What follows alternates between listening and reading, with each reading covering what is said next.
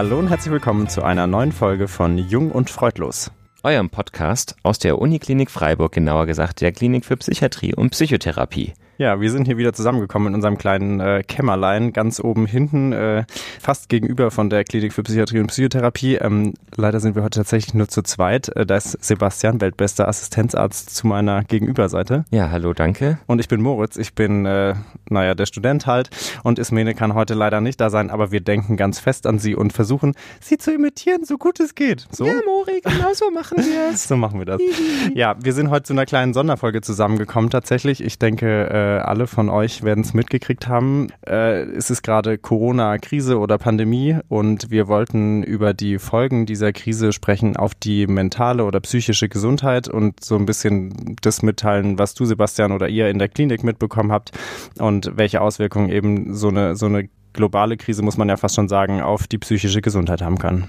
Ganz genau. Habe ich was vergessen? Nee, das hast du super gesagt. Okay, bevor wir inhaltlich einsteigen, Sebastian, wir haben eigentlich gesagt, wir machen es nicht, aber ich habe doch drei oder Fragen für dich. Okay, die sind ganz schnell und wir tun so, als, als gäbe sie nicht. das ist Ja, sozusagen ist jetzt ähm, Ja. eher, eher Fragen zum Anti-Corona-Programm. Äh, also, Sit-Ups, Liegestütz oder Lotussitz? Äh, bislang, bislang oh, Lotus-Sitz, weil ich hab's, ja, ich habe es noch nicht geschafft, zu Hause Sport zu machen. Das heißt, ich hatte mich ja. eigentlich darauf eingestellt zu sagen, ich Ja. hätte so gern gesehen, wie du Lotussitz machst und jetzt machst du das wirklich. Ich, komm- ich komme da überhaupt nicht rein. Ja, ich komme da natürlich auch nicht rein, aber ich versuche. Also, Also, dann immer so nach vorne um und bleibst Ich- mit der Stirn auf dem Boden. eh, also, um ehrlich zu sein, es ist ein Schneidersitz, aber, aber sag's niemandem weiter. Lotussitz? gerne Ich Lotus dachte, aber das ist das, wo das so Was? oben drüber geknotet wird. Weißt Ach, du, du musst dein, dein, wo oben du musst drüber, über dem Kopf? das Bein über das eine Knie und das andere, den anderen Fuß, der muss hier drauf. Oben, Moritz, das sieht grotesk aus, hör auf, Ja. das zu. Das kann nicht gesund Gut, sein. Nächste oder Ja. Frage. Äh, Kartbahn, Kegelbahn oder Kugelbahn? Ähm, Kartbahn finde ich, glaube ich, am lustigsten, habe ich aber auch am seltensten gemacht davon. Darf man irgendwie so umwelttechnisch wahrscheinlich eigentlich auch nicht mehr gut Eigentlich finden, nicht, ne? nee, aber die fahren ja alle mit Soja. Mit? Soja. Ja, Ja, oder mhm. ja. Hast du Kugelbahn gespielt als Nee, Kind? was ist denn das? Diese, wenn du so, du, du kannst so Teile zusammenstecken, die sind Aha. wie so eine Rutsche im Schwimmbad und da rollt Ja. dann eine Kugel runter, eine Murmel. Ach so, als Kind. Ja. Ja, sehr wohl. Ja, du kannst es auch als Erwachsener machen, aber Ja, stimmt. Aber, Okay. aber es ist nicht so wahnsinnig überraschend, ne? äh, geht. Ja. Macht aber trotzdem Spaß. ist gut. Das war nicht so anspruchsvoll. Okay, Dinge, die du vielleicht nie tust. Abstauben, Fenster putzen oder Türleisten polieren. Türleisten polieren. Warum sollte man das überhaupt tun? das, auch gefallen. das, ist, das war das Surrealste, was mir eingefallen ist. Die anderen beiden Dinge haben ja noch einen gewissen Bezug, aber Ja, Türleisten. Aber da, okay. Okay, ja. Also wir beobachten Mhm. dich, wie du im, im Lotus sitzt, Türleisten polierst. Genau. Vielleicht Okay. schwebe ich ja auch dabei. Schön. Mhm. Jetzt äh, haben wir diese Oder-Fragen-Session auch zu zweit überstanden. Ja. Das ist auch mal was das Neues. Genau. Und auch Humor ist wichtig, nicht wahr? Ja, das stimmt. Ich Oder? glaube, den, also muss man an den richtigen Stellen auf ihn verzichten, aber man darf ihn auch nicht ganz außer Acht lassen. Ich glaube, sonst wird's echt tragisch. Ja. So, also unsere Sonderfolge zu ähm, psychischer Gesundheit in Zeiten der Corona-Krise. Ähm, Sebastian, leg doch einfach mal los. Wir wollen vielleicht kurz was zum Virus und dieser Epidemie an, an sich sagen, bevor wir so ein bisschen mehr Richtung, was für Auswirkungen hat es eigentlich auf die Psyche oder was merkt ihr da von der Mhm. Psychiatrie, oder? Mhm. Willst du einfach mal loslegen und ich fall dir dann ins Wort, wenn mir was einfällt? Ja klar, das kann ich gerne machen. Also einfach mal würde ich noch ein bisschen was über das Virus erzählen, weil einfach ein ganz, ganz wichtiger Bestandteil und es ist auch essentiell für die psychische Gesundheit, dass man einfach Bescheid weiß, was gerade Sache ist. Psychoedukation. Ja. Aber ein bisschen anders. Genau, richtig. Wir reden jetzt aber halt eben nicht über eine psychische Erkrankung, sondern tatsächlich über Ja. eine Virusinfektion, Ja. die sich in Deutschland und auch in vielen, vielen anderen Ländern der Welt ausbreitet und äh, wo es teilweise momentan drastische Maßnahmen gibt, um die Ausbreitung des Virus zu verlangsamen. Das haben wahrscheinlich viele von euch schon in den Zeitungen gelesen. Ich denke, man wird momentan von News und Informationen dazu einfach regelrecht überflutet. Mhm. Mein Eindruck ist, es gibt eigentlich auch kein anderes Thema mehr, mit dem man sich aktuell beschäftigen kann, Außer dem Lotus-Sitz. außer dem Lotus-Sitz. Genau. Das stimmt. Und ähm, es beeinträchtigt auch unseren Lebensalltag Mhm. wahrscheinlich so schwer wie kein Ereignis der vergangenen 50 Jahre, möchte ich jetzt einfach mal sagen. So lange lebe ich zwar noch nicht, aber ähm, das sagen immer die Leute, die schon ein bisschen länger auf der Welt sind. Genau. Mir ist wichtig, einfach mal, ähm, dass die Menschen wissen, dass, es, äh, dass das Virus bei den meisten Menschen gar keine große Symptomatik macht, sondern sich eher anfühlt wie ein Erkältungsvirus. Und dass es nur einen relativ kleinen Teil der Bevölkerung wirklich substanziell bedroht. Und das sind vor allem ältere Menschen und Menschen mit Nebenerkrankungen. Und für diese Menschen kann die Virusinfektion sehr gefährlich werden. Und diese Bevölkerungsgruppe kann zwar behandelt werden, aber es geht eben darum, die wenigen intensivmedizinischen Behandlungsplätze, die wir haben im Land, zu nutzen, um diese Bevölkerungsgruppen langsam durch die Infektion zu bekommen. Will heißen, es ist ganz, ganz wichtig, dass das Virus sich nicht unkontrolliert und wahnsinnig schnell verbreitet, wie das manche Viren tun, wenn man sie nicht daran hindert, sondern dass es sehr, sehr langsam von sich geht. Das heißt, die ganzen Maßnahmen, die wir gerade erleben, dass, dass die Schulen geschlossen haben, dass die Geschäfte mittlerweile auch zugemacht haben, dass vielleicht auch irgendwann mal der Ausgang der Menschen reglementiert wird, was zum jetzigen Zeitpunkt noch nicht der Fall ist. Das dient alles der Verlangsamung der Ausbreitung und es ist sehr drastisch, aber es heißt nicht, dass dieser Virus wahnsinnig gefährlich ist für uns. Das ist ganz, ganz wichtig zu wissen. Es ist kein Virus, der reihenweise die Menschen umbringt und tötet, das liegt auch meistens selten in der Natur von erfolgreichen Viren, sondern erfolgreiche Viren sind solche, die sich auf viele Wirte übertragen können, die möglichst lange ähm, übertragen können. Und also die Erkrankung endet für die meisten Menschen mit Schnupfensymptomen. Hm, mit dem, was man sowieso gerade schnell ja, haben kann. Ne? Das ist genau, ich, so ein bisschen Und das Problem. Das, ja. ähm, genau, die Selbstdiagnose, darf, darf man nicht vergessen, wesentlich häufiger sind einfach noch normale Grippeviren oder einfach Erkältungsviren, die es zu dieser Jahreszeit zuhauf gibt, die gerade kursieren. Es ist eine Erkältungsjahreszeit.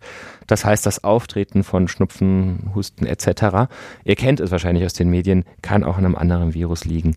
Wir wollen jetzt aber explizit nicht exakt genau auf die Hygienevorschriften eingehen. Die könnt ihr überall nachlesen.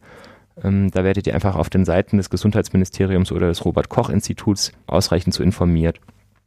Aber wichtig war mir einfach nochmal loszuwerden, das Virus ist nicht so gefährlich, wie die Maßnahmen es vermuten lassen, sondern es geht darum, das Gesundheitssystem nicht zu überlasten äh, mit den betroffenen Menschen aus den Risikogruppen.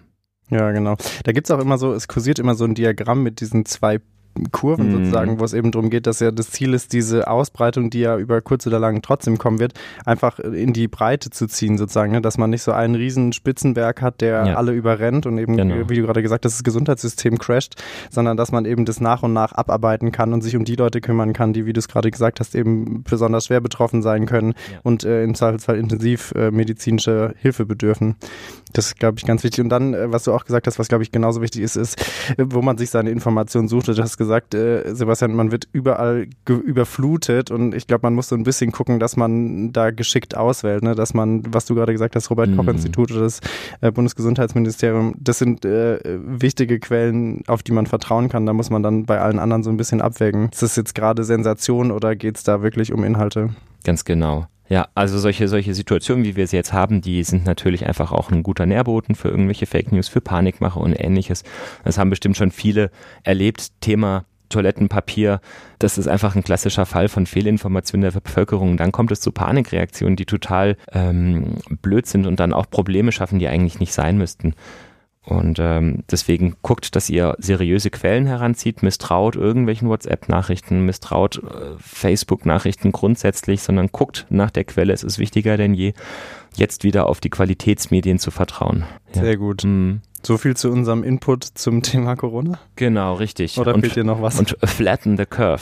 Ja, das ist der Hashtag unter Instagram. Ah, okay. Ja. Mhm. Ja, genau. Ähm, wie immer wisset, dass das natürlich jetzt keine vollständige Informationsdarbietung war gerade und mhm. natürlich ersetzt dieser Podcast heute keinen Besuch bei einem Arzt. Wenn ihr da irgendwie Zweifel habt, müsst ihr das immer mit Ärztinnen mhm. und Ärzten klären. Mhm. Ähm, das können wir natürlich hier leider nicht leisten und wir äh, können, glaube ich, auch schwer nur persönliche Fragen zum Coronavirus beantworten. Wir haben eben einfach so ein bisschen anderen Blick hier drauf. Genau. Und jetzt würde ich sagen, widmen wir uns dem Thema, dem wir uns eigentlich auch immer widmen, nämlich mhm. der psychischen Gesundheit bzw. der psychischen genau. Krankheit.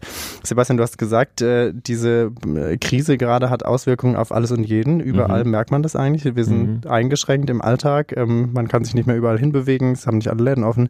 Ähm, Jetzt vielleicht die Frage, das ist so ein bisschen im kleineren Setting, was spürt ihr denn davon in der Klinik für Psychiatrie und Psychotherapie? Wie, wie sind da die Auswirkungen von der Corona-Krise?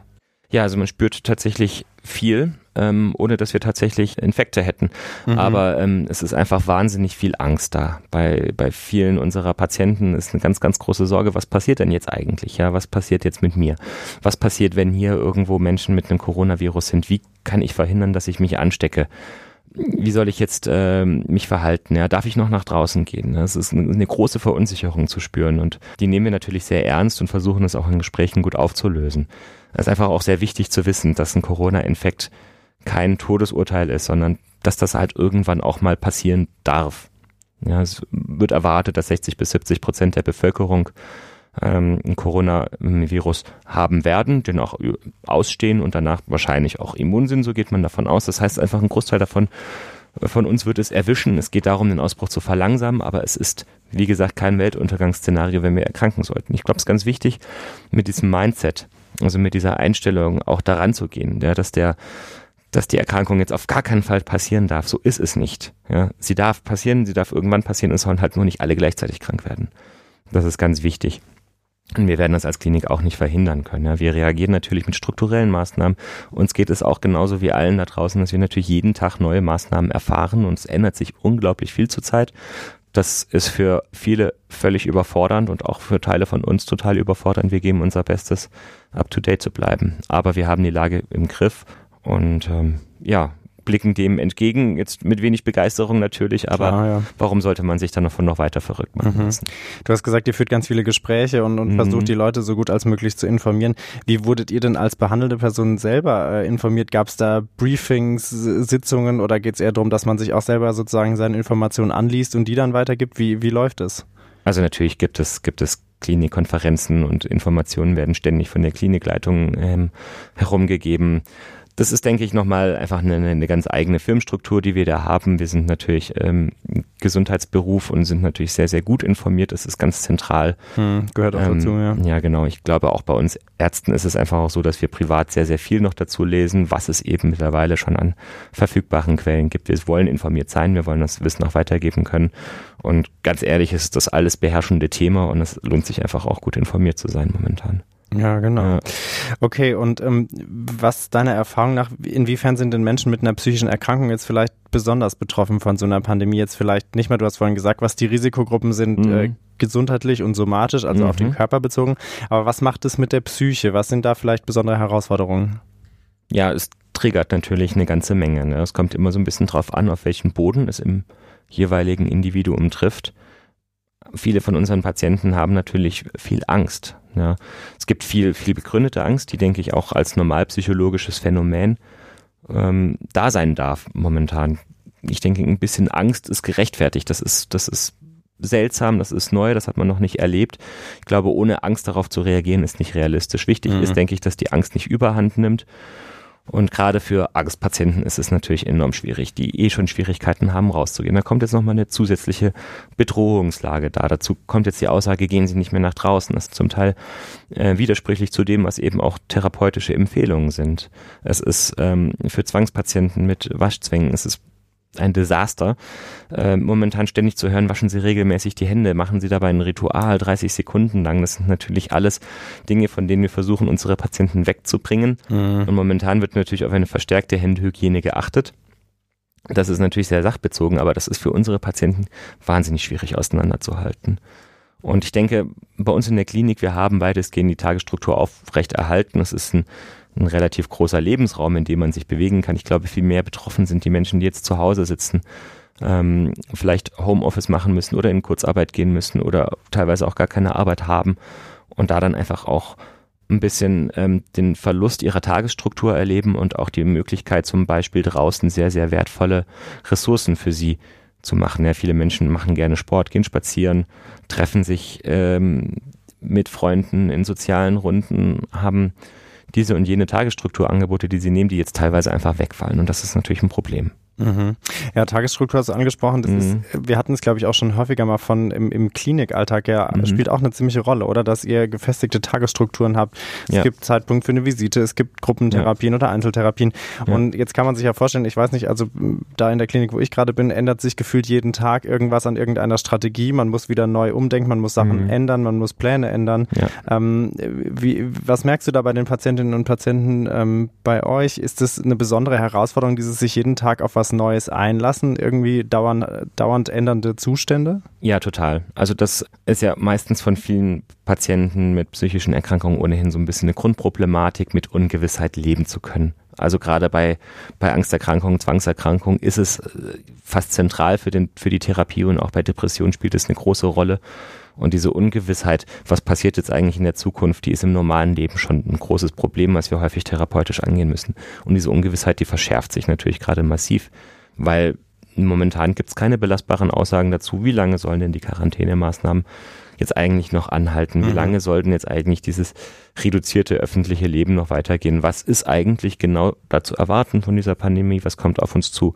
Das sind momentan Fragen, die man ehrlicherweise nicht beantworten kann. Und das ist eine Ungewissheit, die für, denke ich, viele gesunde Leute schon sehr, sehr schwierig ist und Probleme darstellt und für kranke Menschen erst recht. Ja, kann man sich vorstellen, ja. Mhm. Jetzt hast du schon äh, Angsterkrankung, Zwangserkrankung angesprochen. Ja. Ähm, vielleicht nehmen wir noch die Depression oder das depressive mhm. Syndrom dazu. Mhm. Das sind ja so drei Krankheitsbilder, zu denen es auch schon äh, Podcast-Folgen gibt, falls ihr Ganz euch genau. mal grundlegend zu den Krankheitsbildern ja. informieren wollt. Aber die vielleicht äh, irgendwie in besonderem Maße eben von dieser ganzen Thematik, die jetzt gerade so beherrschend ist, betroffen sind. Vielleicht kannst du das nochmal im Einzelnen so ein bisschen aufrollen, mhm. was genau da das Problem ist und wie man dem begegnen kann. Mhm.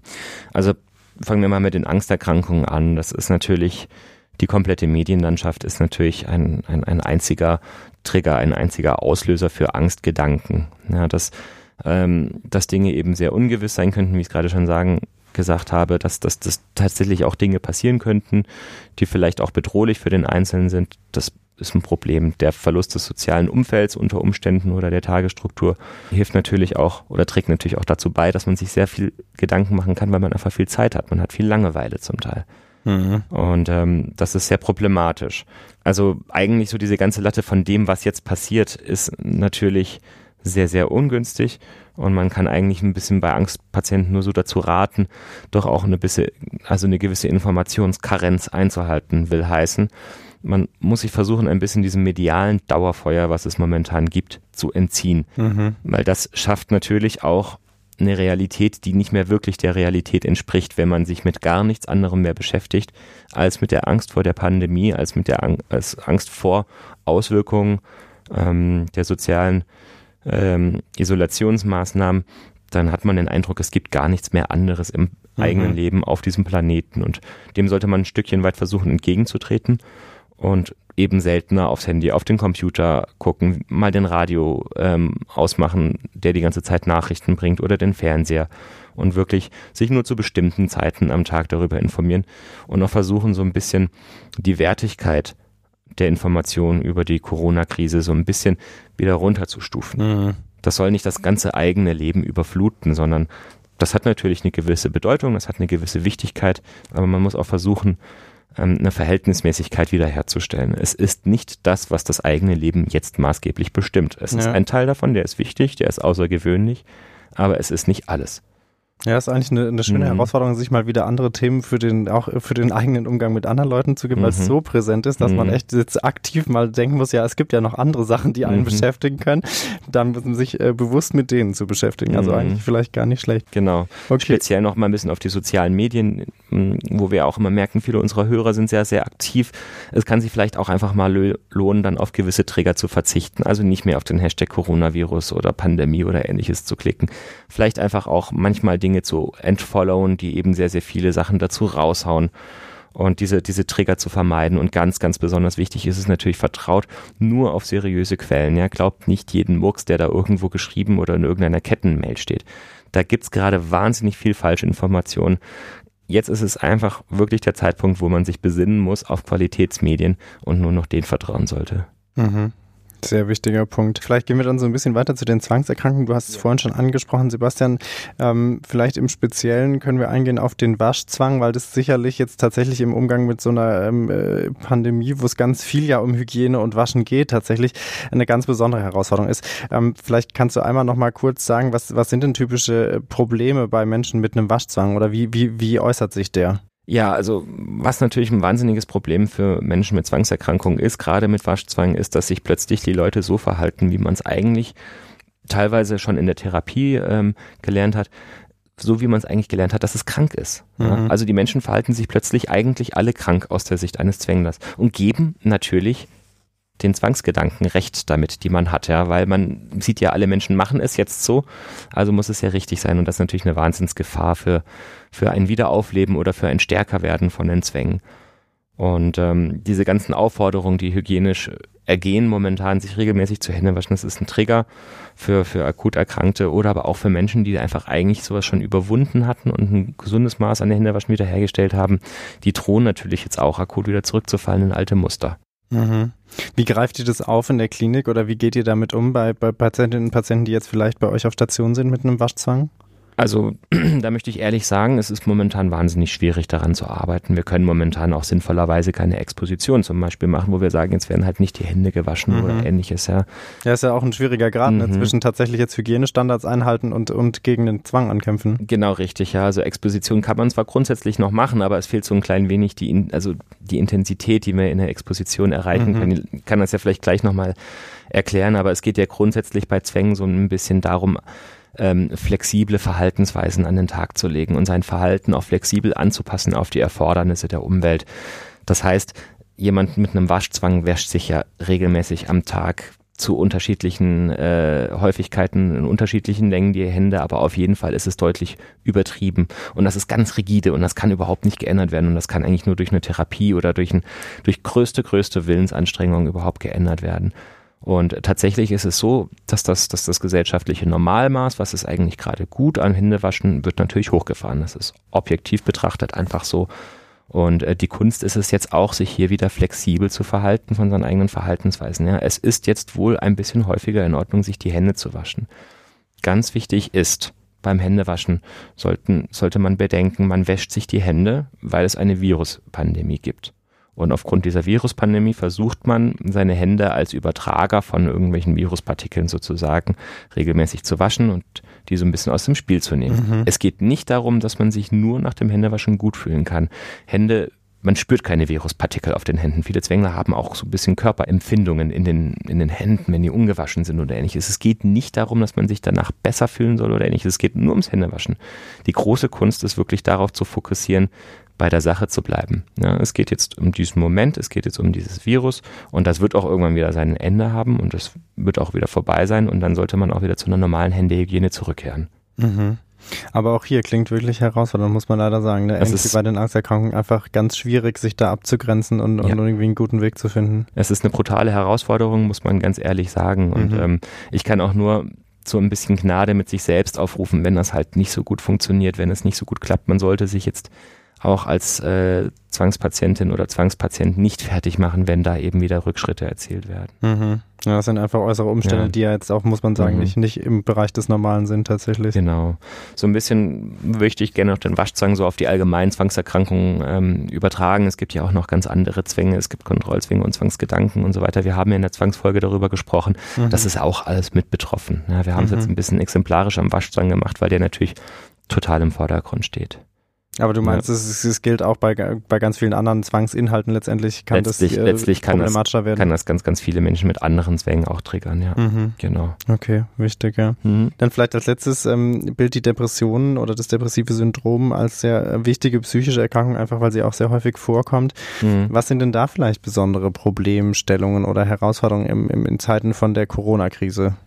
Ja, also ich denke, bei der Depression gibt es einfach wahnsinnig viele, viele, viele Probleme. Also Grenzen, also ganz generell gesprochen ist die große Angst und Ungewissheit, die in der Bevölkerung kursiert. Mhm. Ähnlich wie bei den Angsterkrankungen letztendlich, ne? Auch ein Problem und man muss ja auch sagen, es werden auch ganz objektive Probleme geschaffen. Ja. Es gibt bei vielen Selbstständigen ähm, Auftragseinbrüche bei Firmen, ähm, die, die Gastronomie, die Eventbranche, ähm, und viele andere ähm, Bereiche, da stehen jetzt einfach auch harte wirtschaftliche Zeiten an. Da werden Menschen in Kurzarbeit geschickt. Es gibt Entlassungen, es gibt Selbstständige, die komplette Gehaltseinbußen haben und viele geraten dadurch in wirtschaftliche Nöte. Und ähm, das sind natürlich objektive Probleme, die natürlich Depressionen massiv begünstigen können. Dazu kommt natürlich nochmal, dass es jetzt eine vermehrte soziale Isolation gibt durch mhm. die ganzen Social Distancing Maßnahmen, die jetzt gerade greifen. Auch das Homeoffice ist vielleicht für viele gar nicht so das Richtige. Ähm, und generell ist es einfach, wenn man dann weniger soziale Kontakte durch diese ganzen Maßnahmen hat, das begünstigt generell schon mal das ähm, Entstehen von Depressionen. Und dann haben viele tatsächlich plötzlich auch gar nichts mehr zu tun und stehen vor der Frage, wie, was mache ich jetzt eigentlich mit meinem Tag? Da ist plötzlich keine Tagesstruktur mehr vorhanden. Und das kann schon massive Probleme machen. Mhm. Also auch da irgendwie weitreichende Auswirkungen. Ne? Mhm. Ne? Also mal auch unabhängig davon, du hast es eigentlich gerade schon gesagt, äh, da, davon, ob man vielleicht schon von einer Depression betroffen ist oder ob, ob, ob sie sozusagen nicht da ist, aber es kann sie begünstigen sozusagen. Also es mhm. gibt eigentlich zwei, zwei Seiten, inwiefern so eine Krise auf, auf die Psyche oder die psychische Gesundheit einwirken kann. Mhm. Und ähm, das muss man, glaube ich, auch einfach so ein bisschen im Blick haben, dass man da ähm, so ein bisschen achtsam mit ist, dass man einen Blick drauf hat und auch so äh, gut auf sich selber achtet, wenn, mhm. wenn man das Gefühl hat, man rutscht da irgendwie in eine Krise oder es geht mhm. Kontinuierlich schlechter, dass man mhm. da einfach gut auf sich guckt. Ja, ganz genau. Okay, dann vielleicht so viel zu diesen drei Krankheitsbildern im, im speziellen Blick auf die Corona-Krise. Mhm. Ähm, kann man denn so allgemein sagen, welche Auswirkungen so, so globale einschränkende Riesenkrisen wie jetzt gerade auf die Psyche haben?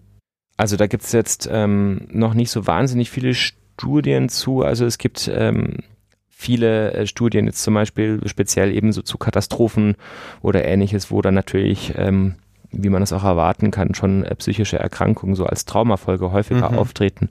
Es gibt ähm, auch jetzt gerade viele, viele Studienbemühungen, so ein bisschen das herauszukramen, was ähm, es da eigentlich schon zu Quarantänestudien gibt. Und die zeigen auch, die Quarantäne ist eben abhängig von der Dauer durchaus psychisch belastend. Also die ganzen Faktoren, die mit so einer Quarantäne einhergehen. Das sind einfach die, die Angst vor, vor Ansteckungen oder Frustration, Langeweile, ähm, teilweise auch ähm, mangelnde Versorgungsgüter, was wir in Deutschland zum Glück nicht beklagen müssen, eine ungenügende oder Falschinformation, ähm, eben finanzielle Schwierigkeiten, die dadurch auftreten oder halt auch bei Betroffenen, die häufig stigmatisiert werden, mhm. wenn sie eben schon am Coronavirus erkrankt sein sollten. Ja, stimmt, das darf man mhm. auch nicht mhm. vergessen. Ja. Gerade das Stigma, wir, wir mhm. reden häufig vom Stigma von psychischen Erkrankungen, aber auch in so Zeiten ist natürlich jemand, der tatsächlich dann erkrankt, in irgendeiner Weise besonders stigmatisiert. Ja, genau, richtig. Mhm, auch ein wichtiger Punkt, ja. ja. Die Autoren haben dann eben auch die, also in diesen Studien herausgefunden, dass es einfach sehr, sehr wichtig ist, dass die, ähm, dass die Leute informiert bleiben. Und ich glaube, da bemüht sich tatsächlich die Bundesregierung auch gerade beispielhaft darum, dass wirklich ähm, eine gute, also dass die Versorgung mit Informationen sichergestellt ist, ja, dass, dass auch irgendwelchen Falschnachrichten konsequent entgegengetreten wird, dass es genug Seiten gibt, wo man sich informieren kann. Das ist auch dezentral organisiert. Also viele Unikliniken haben einfach auch mittlerweile eigene Seiten für Corona ähm, und haben Angebote für Menschen, die Sorgen haben, dass sie erkrankt sein könnten oder ähnliches geschaffen. Ne? Das stimmt, ist auch ein wichtiger mhm. Punkt, das habe ich gerade gedacht, als du es so erwähnt hast. Das ist ja. eigentlich auch was, man ist ja häufig so fatalistisch in den Zeiten, aber irgendwie muss man vielleicht auch sehen, dass bei uns viele Dinge auch trotzdem ganz gut funktionieren, ne? dass, mhm. dass sich jede und jeder direkt darum bemüht, äh, genau. Informationen zu geben, dass alle irgendwie individuell auf Sachen oder Probleme und Fragestellen eingehen.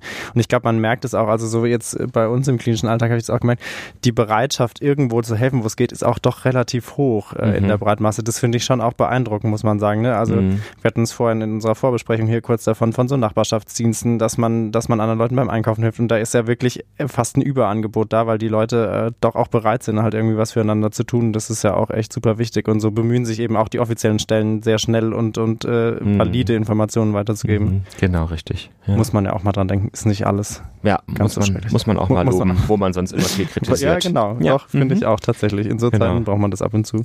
Jetzt haben wir viel darüber gesprochen, welche vielleicht auch eher negativen Auswirkungen diese Corona-Krise auf, auf uns, auf die psychische mhm. Gesundheit haben kann.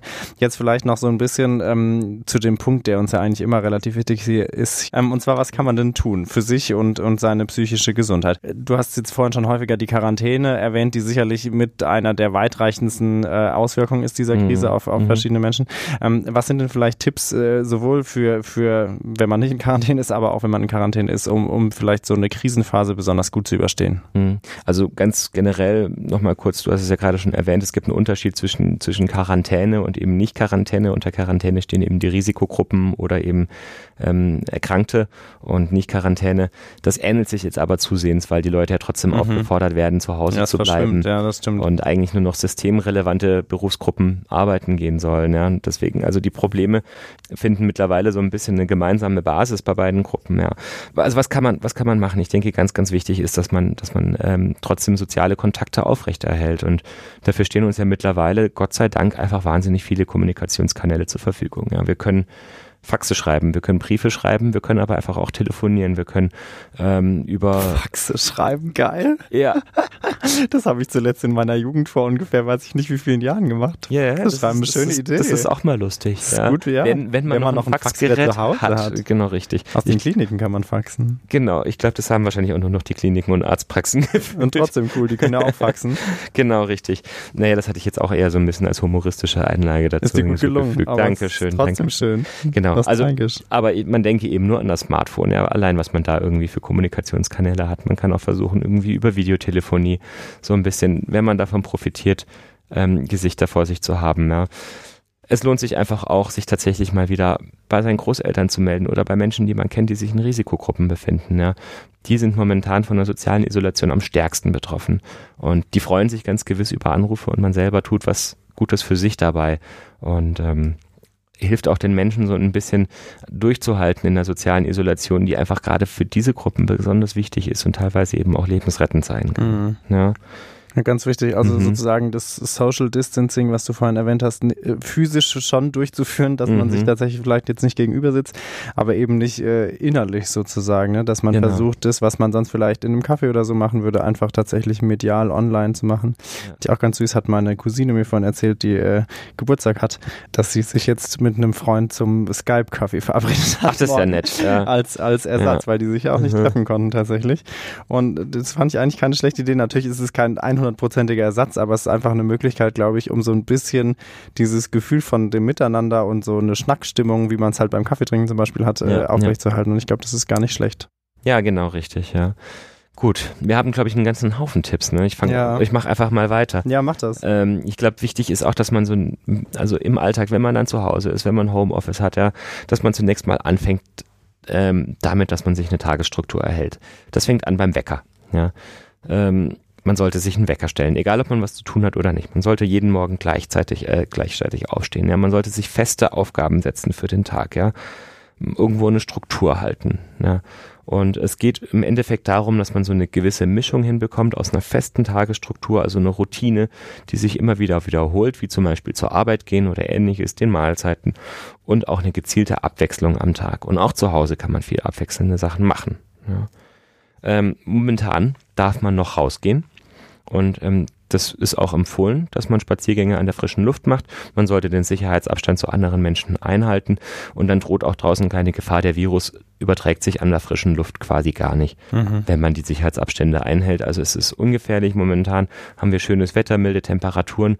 Es ist ganz wichtig, dass man die Bewegung hat, dass man die frische Luft hat, dass man die Sonne hat. Das stärkt das Immunsystem und es stärkt auch die psychische Gesundheit. Wir empfehlen auch, dass man aktiv bleibt zu Hause, dass man zum Beispiel auch zu Hause Fitness treibt. Man kann sich ja auch diverse Fitnessvideos angucken. Man kann zu Hause Yoga machen, man kann zu Hause irgendwelche Rhythmustänze machen. Da dachte ich, glaube ich, ähm, ist die Fantasie unbegrenzt. Es gibt ganz vieles, was man machen kann. Es gibt auch Apps auf dem Handy, Fitness-Apps, die man sich runterladen kann. Ja. Man kann sich ganz, ganz viele Aufgaben suchen, wenn man keine hat. Man kann zum Beispiel mal aufräumen. Ja, man kann sich mal sein, vornehmen, seinen Kleiderschrank neu zu sortieren. Die Türleisten polieren. Man kann du die Türleisten erwähnt, dass man die Türleisten polieren, polieren kann, ja.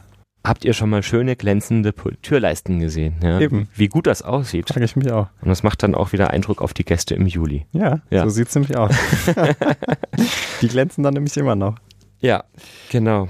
Ja, was du gesagt hast, glaube ich, auch relevant, ja. Äh, auch sich neue Sachen suchen. Ne? Ich meine, mhm. es gibt jetzt ganz unterschiedliche Umstände, unter denen man vielleicht dann zu Hause ist, aber man kann ja auch äh, sich überlegen, sich einer Sprache zu widmen oder mal ein Buch lesen, was man mhm. schon immer lesen will. Einfach so Sachen, die man aufgeschoben hat oder die man äh, schon ewig vor sich herschiebt ja. und die jetzt mal angehen. Das ist, kann man ja, es gibt ja doch mehr, als man denkt, was man von zu Hause aus erledigen kann. Ja glaube ich, gar nicht so schlecht. Ähm, was ich jetzt noch äh, wichtig fände, ist, wir haben, du hast vorhin gesagt, Sebastian, dass so eine Krise auch eine Depression zum Beispiel begünstigen kann. Ähm, der, der Simon, unser Technikermann, hat vorhin schon darauf hingewiesen, ja. dass auch gerade bei Leuten, die im Gesundheitssystem arbeiten, die jetzt vielleicht in Quarantäne müssen, ähm, weil sie Kontakt hatten zu jemandem, der infiziert ist oder aus anderen Gründen, ähm, dass da auch diese Burnout-Symptomatik, über die wir auch schon mal in der Folge gesprochen haben, einfach eine, eine große Rolle spielt mhm. aus dieser Sorge heraus.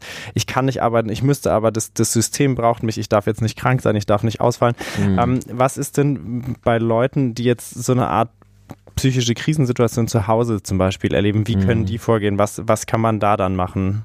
Also, was natürlich bei solchen ähm, Situation, wie wir sie jetzt erleben, äh, was wir auch schon beobachten können und häufiger vorkommt, ist das Auftreten von Panikattacken. Ja? Es gibt momentan viele, viele Gedanken, die einem natürlich Angst machen können und diese Angst kann einen auch überfluten und zu einer Panikattacke führen. Und ähm, so ein bisschen aus dem aus dem psychotherapeutischen Kontext, aus dem ich herkomme, wo auch die ähm, Sore in unserer Achtsamkeitsfolge schon berichtet hat, gibt es auch so ein bisschen so ein Schema, wie man eigentlich mit, mit furchteinflößenden Gedanken, die einem auch ganz schnell zu viel werden können, weil sie nicht mehr aus dem Kopf gehen, so versuchen kann, umzugehen. Ne? Also mhm. ich empfehle folgendes Vorgehen. Und zwar geht es, ist es ganz, ganz wichtig. Der erste Bestandteil ist, dass man erkennt, dass man einen Gedanken bekommt, der einem Angst macht. Es mhm. geht erstmal nur um das Erkennen. Ne? Es geht gar nicht ums Reagieren, sondern erstmal diesen Gedanken annehmen. So, dieser Gedanke ist da. Er ist in meinem Kopf. Ja? Ich könnte zum Beispiel eine Infektion mit dem Coronavirus haben oder ich könnte meine Oma infiziert haben. Was weiß ich. Ich glaube, die Variationen ähm, sind zahlreich. Es geht darum, diesen Gedanken zu erkennen. Und dann erstmal nicht zu reagieren, sondern Pause machen.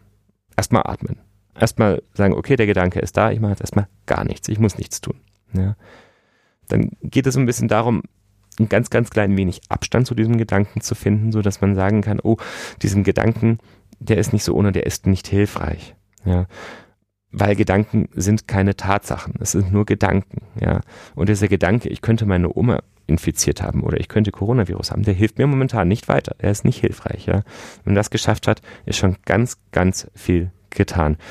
Und dann kann man versuchen, diesen nicht hilfreichen Gedanken eben kurz da sein zu lassen und ihm aber auch dabei zuzuschauen, wie er wieder weggeht, weil jeder Gedanke verschwindet auch wieder aus dem Kopf.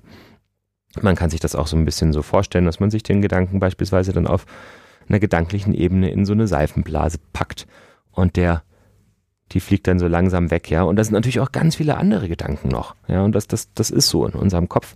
Und man kann versuchen, diesen Gedanken so ein bisschen ziehen zu lassen. Und ganz wichtig ist auch die Erkenntnis, man muss auch nicht auf jeden Gedanken reagieren. Es gibt auch ganz viele Gedanken, die kommen einfach und die dürfen auch wieder gehen, ohne dass wir irgendwas mit diesen Gedanken machen müssten. Und wir können versuchen, wenn wir so ein ganz klein wenig diesen Gedanken schon wieder von uns entfernt zu sein, dann sehr, sehr, sehr achtsam ins Jetzt zurückzukommen. Das können wir machen, indem wir zum Beispiel gucken, wie atmen wir gerade? Wie fühlt sich die Atmung in meinem Körper an? Wie fühlen sich meine Füße an, die gerade auf dem Boden stehen, ja? Was, was höre ich eigentlich gerade für Geräusche um mich in der Umgebung, ja? Wie fühlt sich gerade mein Körper an, zum Beispiel in meinen Fingerspitzen, ja? Was berühre ich für einen Gegenstand? Wie fühlt sie sich genau an, ja? Man achtet so ein bisschen auf die Dinge um sich herum, man versucht so ein klein wenig aus dieser Gedankenwelt wieder herauszukommen und ein bisschen zu sich zu kommen. Also hören, fühlen und schmecken. Und dann kann man ganz versuchen, ganz, ganz achtsam und langsam wieder zu der Tätigkeit zurückkehren, die man zum Beispiel gerade gemacht hat, bevor der Gedanke gekommen ist. Oder man kann auch versuchen, irgendwas anderes zu machen, was einem gut tut. Ganz, ganz wichtig ist dabei, dass man sehr, sehr, sehr im Jetzt bleibt und wirklich nur diese Tätigkeit macht und sich auf seine, seine Gefühle, seine, ähm, seine Eindrücke bei dieser Tätigkeit konzentriert. Ja. Das ist so ein bisschen ein Vorgehen. Es muss auch ein kleines Stückchen weit eingeübt werden. Das ist nicht so leicht, das einfach so zu befolgen. Aber ich kann nur anregen, zu versuchen, so einen Umgang mit den Gedanken zu finden, was tatsächlich sehr wirksam ist gegen so diese Anfangssymptome von einer Panikattacke. Ja? Wenn man den Gedanken zu viel Raum gibt oder wenn man den Eindruck hat, der Gedanke, der darf jetzt nicht da sein, dann macht man den nur wahnsinnig groß, sondern, sondern dieses Gedanken erkennen, gar nicht so stark auf den Gedanken einsteigen, nicht darauf reagieren müssen. Man muss nichts damit machen und sagen, der ist nicht hilfreich, ich will den nicht haben, ich lasse den ziehen und danach mache ich was anderes und ich mache das ganz achtsam. Sehr schön. Jetzt muss ich mich leider wieder darauf konzentrieren, Podcast zu machen. Ja. Jetzt habe ich mich so schön auf das konzentriert, was du gesagt hast. Aber es hat schon mal funktioniert. Ja, wir haben, ja, ich kann ja noch ein bisschen weitermachen, weil deine Fragestellung war ja so ein bisschen zweigeteilt. Oh, ich ja. muss gar nichts mehr machen eigentlich. hat sich erledigt. Ja, ja, ja, gerne. Moritz. Leg los, Sebastian. Ich sage ähm, einfach ab und zu mm, oder piep mm, oder so und dann, dann ja, läuft's. Genau. Wir haben ja auch noch ein bisschen über den Burnout gesprochen. Ich denke, es ist auch wichtig. Wir haben ja auch viele, viele Leute im Gesundheitssystem, ähm, jetzt gerade unter unseren Hörern und viele von diesen Menschen im Gesundheitssystem haben jetzt natürlich auch ein bisschen eine erhöhte Belastung vor sich mhm. und sind natürlich wie jeder andere Mensch auf diesem Planeten natürlich auch davon betroffen, dass sie unter Umständen erkranken könnten oder dass sie auch ins Homeoffice müssen oder in eine Quarantäne oder ähnliches. Ähm, die sind als Risikogruppe ein bisschen besonders gefährdet, weil ähm, natürlich werden sie gerade gebraucht und dann soll man plötzlich in Quarantäne. Das macht so ein bisschen doppelten Stress. Und dann ist die Arbeit natürlich auch wahnsinnig anstrengend und da können wir einfach auch nur so ein bisschen dazu raten, auch auf Burnout-Symptome bei sich selbst zu achten. Wir haben eine Folge dazu gemacht, ich wiederhole es trotzdem kurz nochmal. Es ist Erschöpfung, es ist Lustlosigkeit, Gereiztheit, Angst, den Anforderungen, die an einen gestellt werden, nicht mehr genügen zu können und auch ein mangelndes Interesse an der beruflichen Tätigkeit, was auftreten kann. Einfach, dass man das immer ein bisschen Hinterkopf hat, ein kleines Warnsignal und wenn das alles auftaucht, dass man auch versucht, ein bisschen auf sich selbst zu achten. Das ist auch wichtig, dass das Gesundheitssystem als Person gesund bleibt. Ja, das ist, glaube ich, ganz wichtig, der mhm. Tipp, genau, weil sonst funktioniert es auch nicht. Also mhm. sich, sich nur dafür aufreiben, äh, hilft letztendlich dann vermutlich auch niemandem, mhm. sondern es muss irgendwie in einem gesunden Maße stehen, auf jeden Fall. Ja. Sehr wichtig. Was ich gerne jetzt am Schluss nochmal sagen würde, wenn jetzt jemand ähm, auch in Zeiten der Corona-Krise eine ja. akute psychische Krise hat, im Sinne von zum Beispiel einer akuten Suizidalität, also ja. akuten Selbstmordgedanken, ja. wie ist dann vorzugehen? Das ist vielleicht wichtig, dass wir das hier einfach nochmal erwähnen. Ja, das ist ganz, ganz wichtig, dass wir das erwähnen, weil wir arbeiten weiter. Die Psychiatrie gibt es weiterhin und es ist wahnsinnig wichtig, dass psychiatrische Erkrankungen weiterhin behandelt werden und das wird auch gewährleistet. Das heißt, unsere Notdienste sind nach wie vor da. Wenn ihr Suizidalität habt, das Gesundheitssystem funktioniert zum jetzigen Zeitpunkt hervorragend und es gibt keinerlei Beschränkungen ähm, für psychiatrische Krisen, genauso wie bisher den Notruf in Anspruch zu nehmen oder eben psychiatrische Notdienststellen ähm, zu erreichen. So ganz grundsätzlich, auch so, wenn man eine ambulante Anbindung hat, ähm, die Arztpraxen bleiben auch geöffnet. Viele Arztpraxen bieten mittlerweile auch eine Videosprechstunde an. Ähm, ihr könnt euch gerne mal ähm, erkundigen auf den Websites der jeweiligen Arztpraxis. Es gibt auch von der Kassenärztlichen Bundesvereinigung eine Informationsseite erreichbar unter kbv.de. Es wurden jetzt auch die Beschränkungen für dieses, für diese Videotherapie wurden jetzt gelockert ähm, vom Bundesgesundheitsministerium. Man mhm, darf jetzt auch, auch wichtig, ja. ähm, unbeschränkt Videotherapie machen. Das ist sinnvoll und Psychotherapie soll weitergehen. Es soll auch die normale ähm, psychiatrische Therapie weitergehen. Und das ist auch ganz wichtig, psychiatrische Erkrankungen sind absolut ernstzunehmende Erkrankungen, die genauso behandlungsbedürftig sind wie jede Lungenentzündung und dementsprechend funktioniert das System auch weiter. Genau, ganz wichtig. Also äh, keine, keine Krise ähm, wird hier untergehen. Deswegen, also das ist genau. echt, glaube ich, bei uns sehr wertvoll, muss man sagen, dass das weiterhin so gut funktioniert. Aber da wird ja auch immer alles für getan. Auch jetzt ähm, haben es wahrscheinlich viele mitgekommen, so mit der Kinderbetreuung. Da geht es eben darum, dass gerade Menschen, die in solchen äh, Berufsfeldern arbeiten, also dem Gesundheitswesen, aber auch in, bei der Polizei, bei der Feuerwehr oder, oder im Rettungsdienst, dass eben das gewährleistet ist, dass die Tag und Nacht da sind. Und mhm. das heißt, wenn man da irgendwie Anzeichen für eine Krise hat, dann äh, auf keinen Fall in irgendeiner Form scheuen, sich da Hilfe zu suchen, weil die ist so da, wie sie sonst auch da ist und das ist auch ganz wichtig. Ganz genau. Ja, ähm, ich glaube fast, wir haben wir alles abgegrast oder habe ich was verpasst? Ja, ich hatte noch so Tipps noch für die Zeit zu Hause notiert, Boah, Sebi, ich jetzt ey, gar nicht. Da, ey, dann, dann leg noch los. Es war so ein riesenlanger Monolog, ist vielleicht auch gar nicht doof, wenn es noch in zwei teilen, oder? Gönn dir, ja, jetzt ja. habe ich ja drei Sätze gesagt, das kannst du wieder. Ja, also ich, ja, ich, sag, ich sag, das eine sage ich jetzt gleich nochmal, was mir so wichtig ist, konsumiert ruhig mal ein bisschen weniger News. Ja. Diese ganzen Horrorstories tun einem nicht gut. Es ist okay. Die ganze Sache entwickelt sich so oder so und wir müssen nicht die ganze Zeit am Ball bleiben. Es ist auch okay, an andere Sachen zu denken. Wenn ihr zu Hause arbeiten solltet oder wenn ihr euch Mühe gebt, zu Hause zu arbeiten, kann ich nur so ein bisschen den Tipps geben. Trennt euren Arbeitsplatz äh, von eurem übrigen ähm, anderen Bereichen, vor allem dem Schlafbereich. Also das ist auch einfach nochmal wichtig. Esst nicht im Bett, bitte ähm, arbeitet nicht im Bett oder auch auf dem Sofa, sondern versucht einfach so ein bisschen ähm, so eine Normalität zu Hause zu simulieren. Es gibt einen Arbeitsplatz und es gibt einen privaten Platz. Das hilft einfach auch nochmal ein bisschen, das zu trennen. Was auch häufig auftritt, sind Schlafprobleme. Ich darf da gerne nochmal an unsere Folge Schlafstörungen mit Professor Riemann erinnern ähm, der auch nochmal ausführlich Tipps dazu gibt, einfach nochmal in der Kurzform, wenn man nicht schlafen kann, ähm, aufstehen gehen, irgendwas Ruhiges in der Dunkelheit machen, bis man sich wieder richtig müde fühlt, dann wieder schlafen gehen, nicht tagsüber schlafen. Die Verlockung momentan ist sehr groß, aber das führt einfach zuverlässig zu Schlafstörungen.